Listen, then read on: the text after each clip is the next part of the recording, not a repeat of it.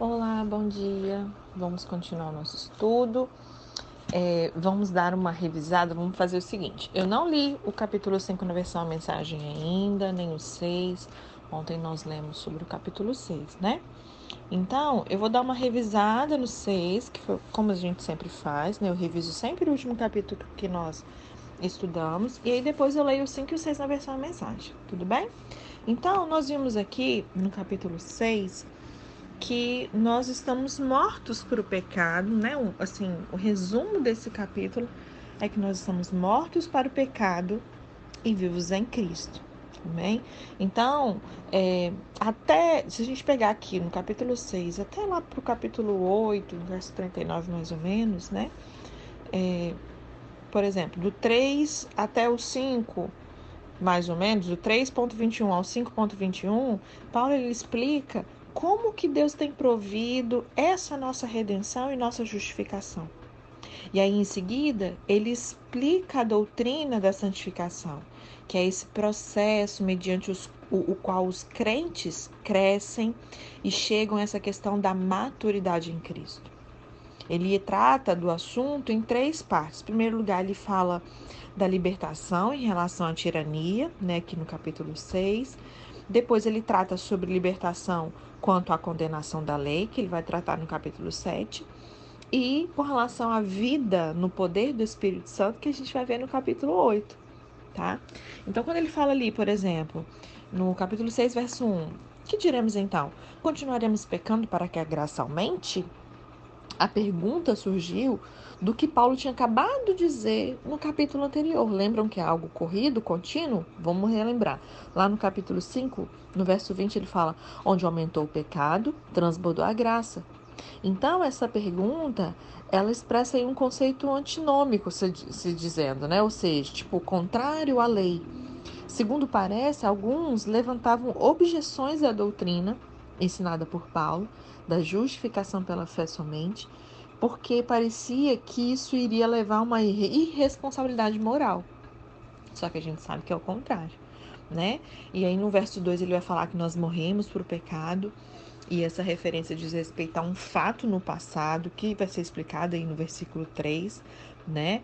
E tanto no versículo 3 quanto o 4, ele vai tratar da ocasião e motivo da morte do cristão para o pecado nos tempos do Novo Testamento, o batismo, ele se seguia tão rapidamente a conversão, não é como é hoje. Amém? Então a pessoa se converteu, aceitou agora, ponto, água, batismo, né? E aí os dois eram considerados parte de um só acontecimento. Você pode relembrar o que nós estamos lá em Atos 2, no verso 38. É, então, embora o batismo não seja um meio para nós entrarmos num relacionamento vital com Jesus Cristo mediante a fé, ele está estreitamente associado a ela, tá bom? O batismo ele retrata de um modo vívido o que acontece em decorrência dessa união do cristão e Cristo que acompanha a fé. Então, mediante a fé, nós estamos unidos a Cristo. Assim como mediante o nosso nascimento natural, a gente está unido a Adão né? E assim como em nosso pai Adão caímos no pecado, ficamos sujeitos à morte, assim também agora nós morremos e fomos ressuscitados com Cristo. Aleluia. E é isso que o, que o batismo simboliza, né? É, no verso 4 ele fala sobre os sermos sepultados com ele na morte, por meio do batismo. E se a gente amplia isso, né, nos versículos seguintes, mediante a glória do Pai, é pelo poder de Deus. A glória de Deus é a sua excelência divina, a sua perfeição. Qualquer um dos seus atributos é uma manifestação da sua própria excelência, né? Então, desse modo, o seu poder ele é uma manifestação da glória, assim como a justiça também. A glória e o poder, eles estão muitas das vezes estreitamente relacionados entre si na Bíblia. Você pode conferir isso lá em Colossenses 1, verso 11, em Salmo 145 também no verso 11, também em 1 Pedro 4, também verso 11, muitos versos 11 aqui falando sobre isso, né? Apocalipse 1, verso 6, Apocalipse 4, verso 11, Apocalipse 5, verso 12, verso 13, Uh, Apocalipse 7, verso 12, Apocalipse 19, verso 1 e tantos outros textos. Tem esses daí para vocês darem uma olhadinha depois, né? Então, ele nos, é, nos é, incentiva a viver uma, uma vida nova. Porque, como ele fala no verso 6, né, sobre o nosso velho homem, ele fala: Pois sabemos que o nosso velho homem foi crucificado com ele. Então, é, o nosso eu, quem é o velho homem? É o nosso eu não regenerado, o que nós éramos antigamente, né? E aí ele menciona sobre o corpo do pecado, ou é, eu no seu estado pré-cristão, onde nós éramos dominados pelo pecado. Trata-se aí de uma, de uma expressão figurada, né? Em que o nosso velho eu é personificado. É um corpo que pode ser morto. E para o crente, esse velho eu, ele tem sido deixado sem poder, ok? É essa que tem que ser sua realidade. O seu velho eu, ele não pode ter poder. De modo que já não pode nos escravizar ao pecado embora talvez queira ainda fazer valer alguns restos dessa sua vitalidade. Sabe aquela Parece que o velho homem está querendo renascer, né? E no verso 7, ele menciona porque ele morreu, pois foi justificado do pecado. Então, o crente, eu e você, nós morremos com Cristo para o poder dominante do pecado. Nós somos justificados do pecado, no sentido de estar liberto do seu domínio e poder, ok? É, no verso 8, é, ele fala, né, assim como a ressurreição, ele fala, ora, se morremos com Cristo, queremos que também com ele viveremos. Assim como a ressurreição, ela seguia a morte na experiência de Cristo, assim também eu e você, o crente que morre em Cristo, ele é ressuscitado a uma nova qualidade de vida moral, aqui e agora. Tá? A ressurreição, no sentido de um novo nascimento, já é um fato e se faz valer cada vez mais na vida do crente. No verso 10, ele menciona, né? Porque morrendo, ele morreu para o pecado uma vez por todas, mas vivendo, vive para Deus.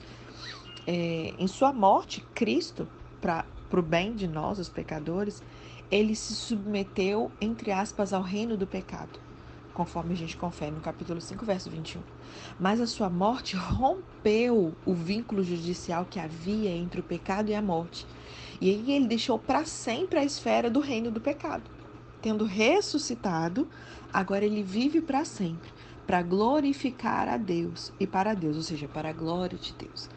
No verso 11, ele vai falar da mesma forma. Então, do mesmo jeito que eu falei agora de Jesus, vocês também considerem-se mortos para o pecado, mas vivos para Deus em Cristo Jesus.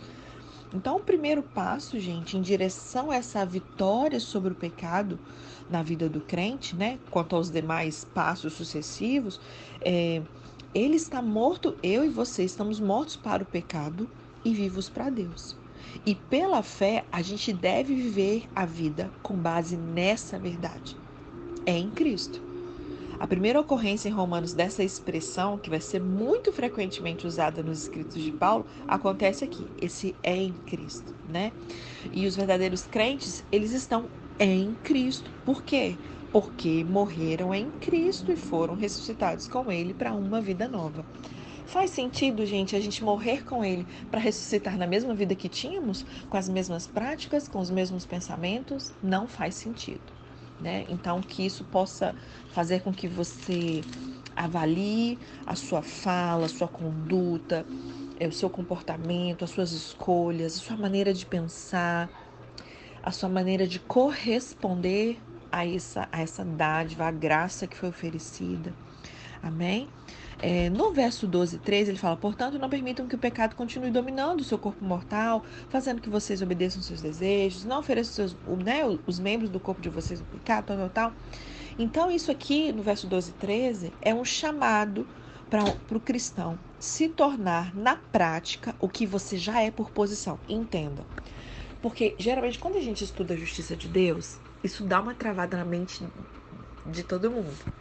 Porque você começa a ouvir algo diferente do que a gente ouve nas igrejas. Somos pecadores, etc e tal. Então, quando você ouve alguém falando assim, você não é mais pecador, aí já trava, porque você pensa, eu peco, como é que eu não sou pecadora? Então você é justa. Mas, gente, eu erro tanto. Quem sou eu? É algo que é uma posição perante Deus, na qual você não precisou fazer nada a não ser ter fé em, fé em Cristo. Né? E aí, a carta de Paulo que a gente tem visto que ele nos chama para a gente se tornar na prática o que nós já somos por posição, mortos para o pecados e vivo para Deus. O segundo passo em direção à vitória do cristão sobre o pecado é essa recusa de você deixar o pecado reinar na sua vida. E o terceiro passo é você se oferecer a Deus. Então, você se colocar a serviço dele. E isso talvez também ecoe essa linguagem do sacrifício, né? Quando ele fala membros do corpo de vocês. Cada um, cada uma das capacidades do seu ser, amém? Então, a gente até conversou um pouquinho sobre isso ontem. Muitas das vezes, você vai estar tá, é, oferecendo os membros do seu corpo ao pecado, não no sentido sexual, mas quando a sua língua fala com maledicência, você está oferecendo o seu corpo, uma parte do seu corpo, ao pecado e tantas outras coisas, né? Então que a gente possa viver na prática o que nós já somos em posição. Amém? No verso 14, ele menciona que o pecado não os dominará, né? Porque vocês não estão debaixo da lei. É, Paulo ele concebia o pecado como um poder escravizador. E por isso ele personificou aqui o pecado. Né? Quando ele menciona que não estão debaixo da lei, o significado não é que o cristão foi liberto de toda a autoridade moral, não é isso. Foi, porém, liberto da lei mosaica, por não estar sujeito a ela da mesma maneira que o povo de Deus estava na era do Antigo Testamento. Essa lei, ela não oferece nenhuma capacitação para você resistir ao pecado ela só serve para condenar o pecador. Já a graça, ela confere essa capacitação. A graça nos permite é, resistir ao poder do pecado. E aí, é, nós precisamos viver esse aspecto disciplinar da graça, de estar debaixo da graça. No verso 15, ele vai mencionar que somos escravos da justiça, né? Ele pergunta: então, vamos pecar porque não estamos debaixo da lei, mas debaixo da graça? E ele vai tecer sobre esse assunto aí, né? Até o verso 23, mais ou menos. Essa pergunta levantada aqui, ela parece partir dos que temem que a doutrina da justificação pela fé somente eliminasse-lhe aquelas obrigações morais. E Paulo ele rejeita essa ideia e demonstra que o cristão ele não descarta a moral não, pelo contrário, deixa de ter o pecado, o pecado por Senhor, para poder é, ter essa obediência para com Deus, né? É, você passa a é, se submeter à retidão. E aí no verso 16 ele menciona assim: Não sabe que quando vocês oferecem alguém para lhe obedecer, vocês se tornam escravos daquele que obedece? Esse verso ele é fantástico né? Esse contraste entre o pecado e obediência nos leva a supor que o pecado, pela sua própria natureza, ele significa uma desobediência para com Deus, né? Quando a gente vê ali é, Jesus sendo tentado no deserto por Satanás, né? Porque Deus não tenta ninguém, quem o tentou foi Satanás. É, e quando Satanás ali estava tentando ele para que ele prostrado adorasse e tudo mais, porque Adão tinha dado o domínio de tudo aquilo para ele mesmo, ele não estava mentindo ali, amém? Ele estava dizendo uma verdade. E aí Jesus veio para quê? Para tirar esse poder da escravidão, do pecado sobre nós e nos tornarmos livres. Só que Satanás sabe de, desse verso aqui, que Paulo escreveu muito depois, porque é um princípio, né, por trás, que você se torna escravo daquilo que você obedece. E olha só, então ele queria que, como o primeiro Adão, que ao invés de obedecer ao comando da voz de Deus, olha, não coma dessa árvore, Adão escolheu obedecer outra voz. E aí ele se tornou escravo daquela voz que ele obedeceu, do pecado de Satanás. Então, aqui no, no, no, no deserto, Satanás estava fazendo a mesma coisa com Jesus, querendo que ele caísse no mesmo erro de Adão. Porque a partir do momento que Jesus prostrado adorasse, ele estaria se tornando escravo do pecado também, né? Então, aquilo que você obedece, você se torna escravo. Amém?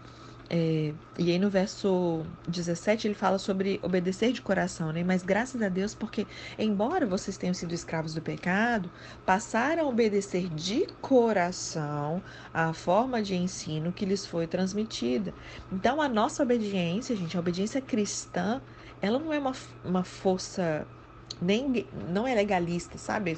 Tipo, ah, eu sou escravo. Nós somos escravos, mas escravos do amor. É um escravo por opção, por escolha.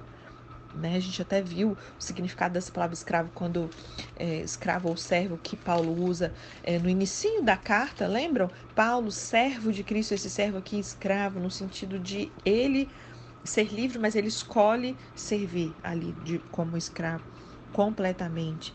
É, então, a obediência cristã ela não é, é, forçada nem legalista, mas é de boa vontade. Quando ele menciona aqui forma de ensino, né, que ele fala assim, cadê? É, passaram a obede obedecer de coração à forma de ensino que lhes foi transmitida. Talvez aqui um resumo dos ensinos morais e éticos de Cristo oferecidos ali aos recém-convertidos da igreja primitiva. No verso 18, ele menciona: Vocês foram libertados do pecado e se tornaram escravos da justiça. É, o cristão ele trocou de senhor. É isso que aconteceu com a gente. E aqui tem um outro problema: esse evangelho diluído que muitos pregam, que agora você é filho e pronto, acabou se confuso que você bem entender, como se fosse um filho mimado. Sim, eu sempre digo sobre isso. Não tem posição mais incrível do que ser filho de Deus. Mas nós também somos servos, nós somos escravos da justiça. A gente só trocou de senhor. Deus ele é pai, mas ele continua sendo o senhor das nossas vidas. Se era antigamente escravo do pecado, agora você se torna escravo, que é um servo voluntário da justiça. É algo voluntário.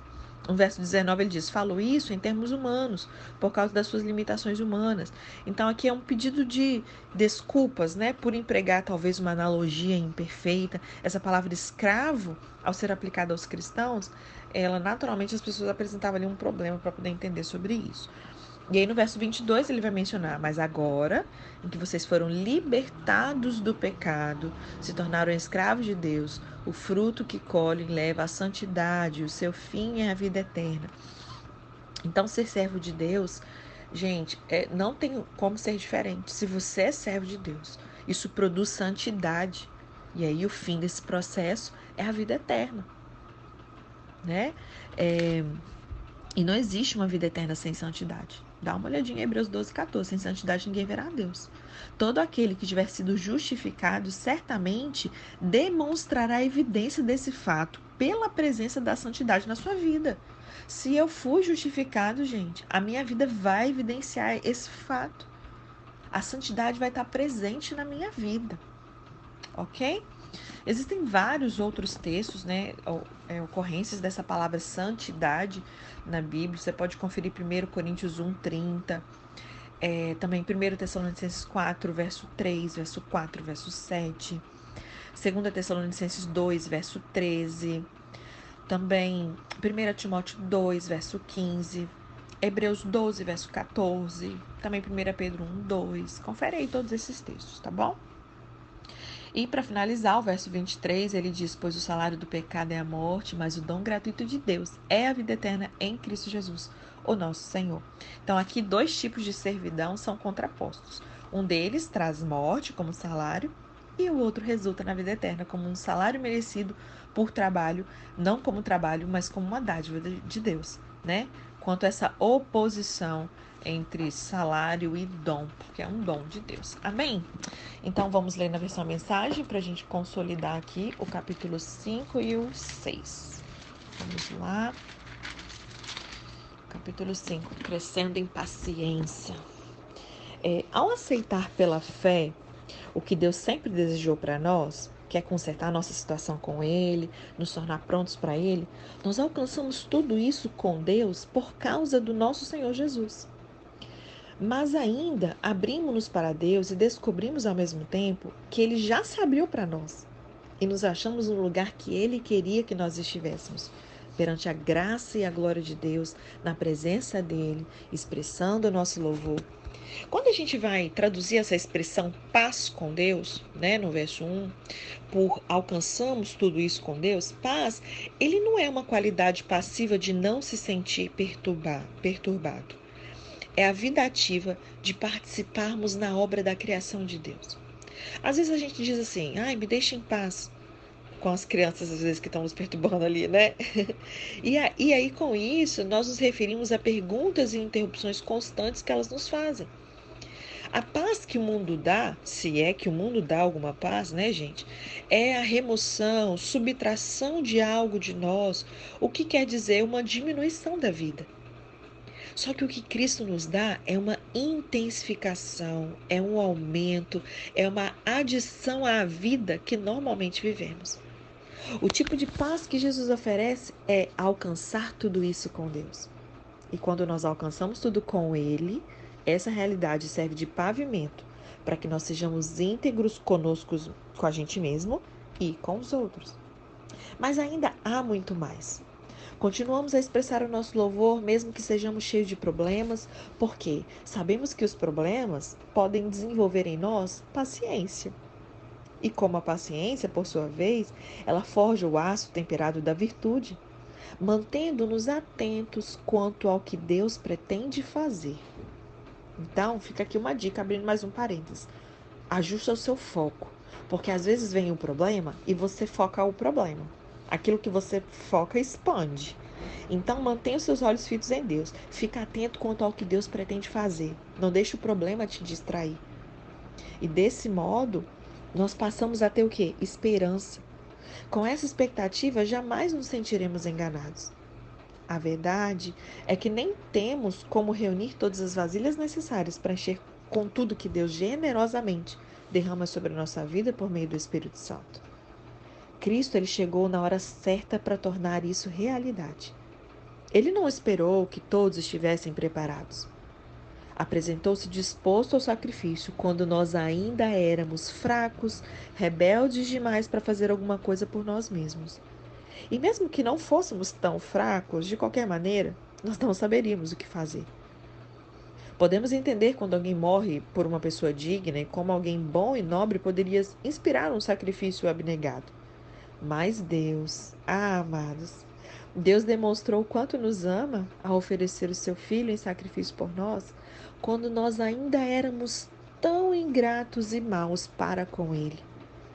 Agora que a nossa situação com Deus está resolvida por meio dessa morte sacrificial, o perfeito sacrifício de sangue, não há mais razões para estar em oposição a Deus sobre qualquer assunto. Se em nossa pior situação fomos postos em condição favorável diante de Deus pelo sacrifício do seu filho, agora estamos nessa posição maravilhosa Apenas imaginem como nossa vida poderá ser plena e gloriosa por meio da vida proporcionada pela ressurreição. Agora que já desfrutamos esta maravilhosa amizade com Deus, não nos contentaremos com meras declarações formais, mas nós cantaremos louvores a Deus por meio de Jesus, o Messias. Vocês conhecem a história de Adão e de como ele lançou ele nos lançou nesse dilema em que nós estamos, né? O primeiro pecado depois a morte, e aí ninguém ficou isento do pecado ou da morte. Aquele pecado afetou os relacionamentos com Deus em tudo e em todo mundo. Mas a extensão das consequências negativas não ficou clara até que Deus as explicasse e detalhasse ali tudinho para Moisés. Até os que não pecaram, como Adão, que desobedeceu a um mandamento específico de Deus, todos eles tiveram que experimentar o fim da vida, essa separação de Deus. Mas Adão, que nos pôs nessa situação, ele também aponta para aquele que nos livrará dela. Todavia, o resgate ele não é proporcional ao pecado que traz morte. Se o pecado de um homem deixa multidões de pessoas no profundo abismo da separação de Deus, imaginem a eficácia do dom de Deus derramado por meio de um homem chamado Jesus Cristo. Não há comparação entre o pecado que traz morte e esse generoso dom gerador de vida. A sentença pronunciada sobre aquele pecado foi a morte, mas sobre os muitos pecados que se seguiram veio a sentença de vida. Aleluia. Se a morte obteve supremacia pelo erro de um homem, imagina o que pode fazer a extraordinária recuperação de vida que agarramos com ambas as mãos, esse dom de vida extravagante. Ó, meu gato raspando a, a porta, gente querendo participar do estudo. Vocês já conhecem ele, né? Esse dom de vida extravagante, essa restauração total providenciados pelo homem Jesus Cristo. Aqui está um resumo de tudo. Assim como a única pessoa errou e nos deixou todo esse problemão com o pecado e a morte, também uma única pessoa fez o que era certo e nos livrou de tudo isso. Mas que apenas nos livrar do problema, mais do que apenas nos livrar do problema, ele nos trouxe para a vida. Um homem disse não a Deus e afundou muita gente no erro. Só que veio outro homem que disse sim a Deus e consertou tudo que estava errado. Aleluia. Ai, Jesus, como nós chamamos. É, nos versículos precedentes, Paulo ele apresentou uma série de contrastes entre essas consequências do pecado de Adão e essas consequências da justiça de Cristo. E em cada caso, o poder, a extensão e a majestade da obra de Cristo, elas são devastadoramente superiores, né? Aí então, Paulo se repete. Por cinco vezes ele estabelece o paralelo. Por intermédio de Adão, o pecado que traz morte por intermédio de Cristo, dom gerador de vida. Por intermédio de Adão, uma sentença de morte. Por intermédio de Cristo, uma sentença de vida. Por intermédio de Adão, a morte. Por intermédio de Cristo, dom de vida extravagante. Adão nos deixou todo esse problemão com o pecado e a morte. Cristo nos livrou de tudo isso. Adão afundou muita gente no erro. Cristo consertou tudo que estava errado. É como se Paulo dissesse: se você pensa que as coisas no mundo são más por causa de Adão, Olha o que foi consertado no mundo por causa de Cristo. A evidência da devastação que resulta de Adão está ao seu redor. Agora, abra os olhos e veja que uma justiça muito maior resulta de Cristo. Cristo é muito mais importante que Adão, muito mais poderoso que Adão e muito mais influente que Adão. Ser pessimista ou otimista não depende tanto do que você é, não depende tanto do que você tem como foco, mas em quem está o seu foco. Se você focar em Adão, você se tornará pessimista a respeito do mundo. Se você focar em Cristo, você se tornará otimista a esse respeito. E o mesmo é a verdade a respeito do mundo no, no seu interior, no meu interior. Adão está lá, no seu mundo interior. Mas Cristo também está. O velho homem está lá? Ok. Mas o novo também. Ele está lá como fonte de tudo que é bom, belo, verdadeiro. E aí está o motivo para a gente ser otimista. Tudo que a lei contra o pecado conseguiu fazer produzir, mais gente que desrespeitasse a lei. Foi isso que a lei fez. Mas o pecado ele não teve nem chance de competir contra o perdão poderoso que chegamos graça, chamamos graça. Na disputa entre o pecado e a graça, a graça vence com facilidade. Tudo que o pecado pode fazer é nos ameaçar com a morte. Já a graça, uma vez que Deus está consertando as coisas por meio do Messias, ele nos convida à vida. Uma vida que continua para sempre e que jamais terá fim. Amém? Vamos ler os seis? Acho que vamos ultrapassar uns minutinhos aí, tá? É, o que vamos fazer então?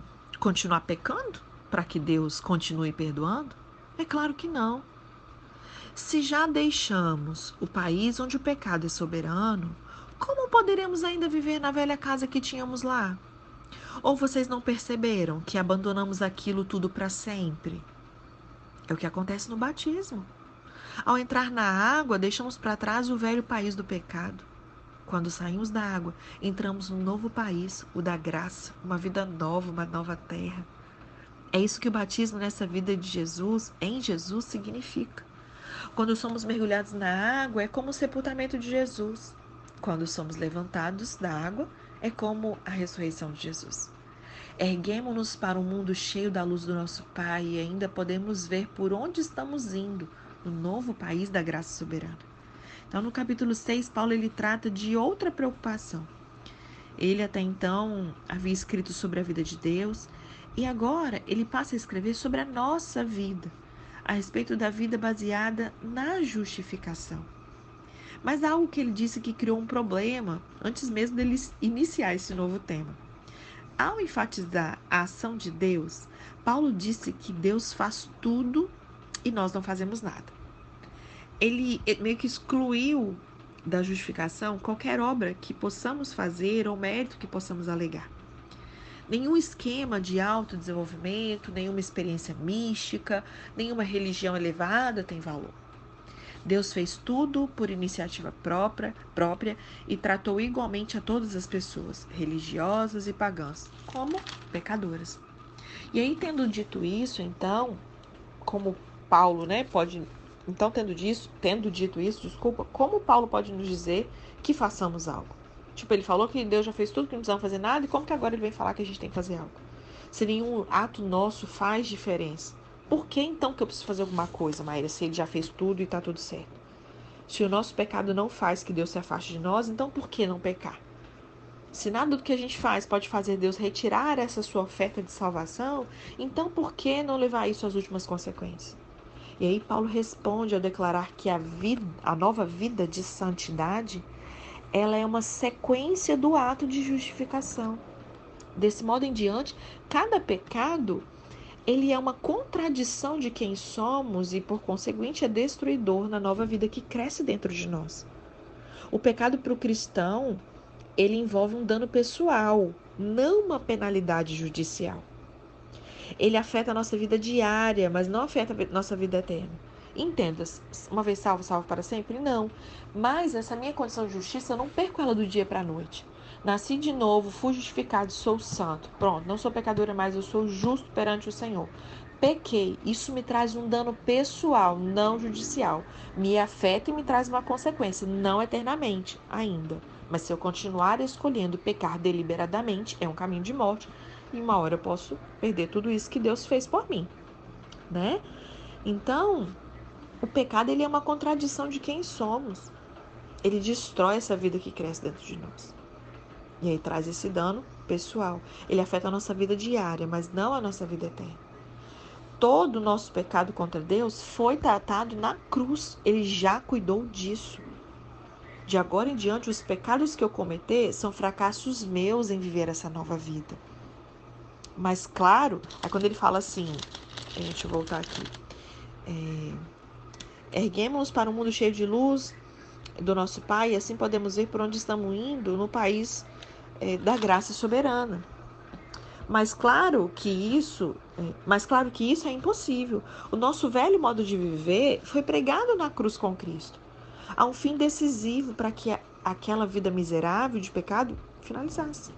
Não estamos mais à mercê do convite do pecado.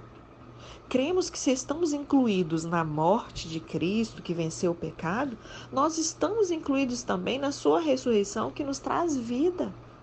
Sabemos que quando Jesus foi levantado dos mortos, isso foi um sinal de que a morte não seria mais o destino final. Nunca mais ela terá a última palavra. Quando Jesus morreu, ele levou o pecado consigo. Agora vivo, ele traz Deus a nós. De agora em diante, devemos pensar assim: o pecado fala uma língua morta que nada significa para nós. E Deus fala a nossa língua materna e entendemos cada palavra. Vocês estão mortos para o pecado e vivos para Deus. Foi o que Jesus fez. Isso significa que vocês devem conduzir a vida de um modo que você não dê oportunidade ao pecado. Não dê a ele nenhuma chance. Evitem até as mínimas coisas que estejam ligadas com o antigo modo de viver. Ó, uma dica preciosa aqui. Abracem de todo o coração e em tempo integral o modo de Deus agir. Não é só dentro da igreja, não, tá, amado? Tempo integral, 24 horas, 7 dias por semana. Lembrem-se de que vocês foram ressuscitados com Ele. O pecado não pode mais ditar as regras da sua vida. Amém? Afinal, vocês não estão mais vivendo sobre a velha tirania. Vocês estão vivendo na liberdade de Deus. Amém?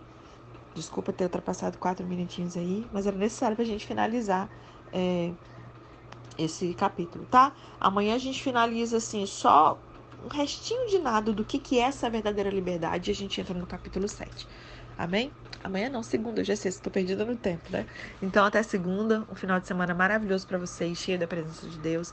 Não deixe de congregar. Se tem alguém no grupo que hoje não faz parte de um aprisco, ore ao Senhor e peça que direcione um lugar para você congregar. É importante, o autor dos Hebreus diz não deixar de congregar.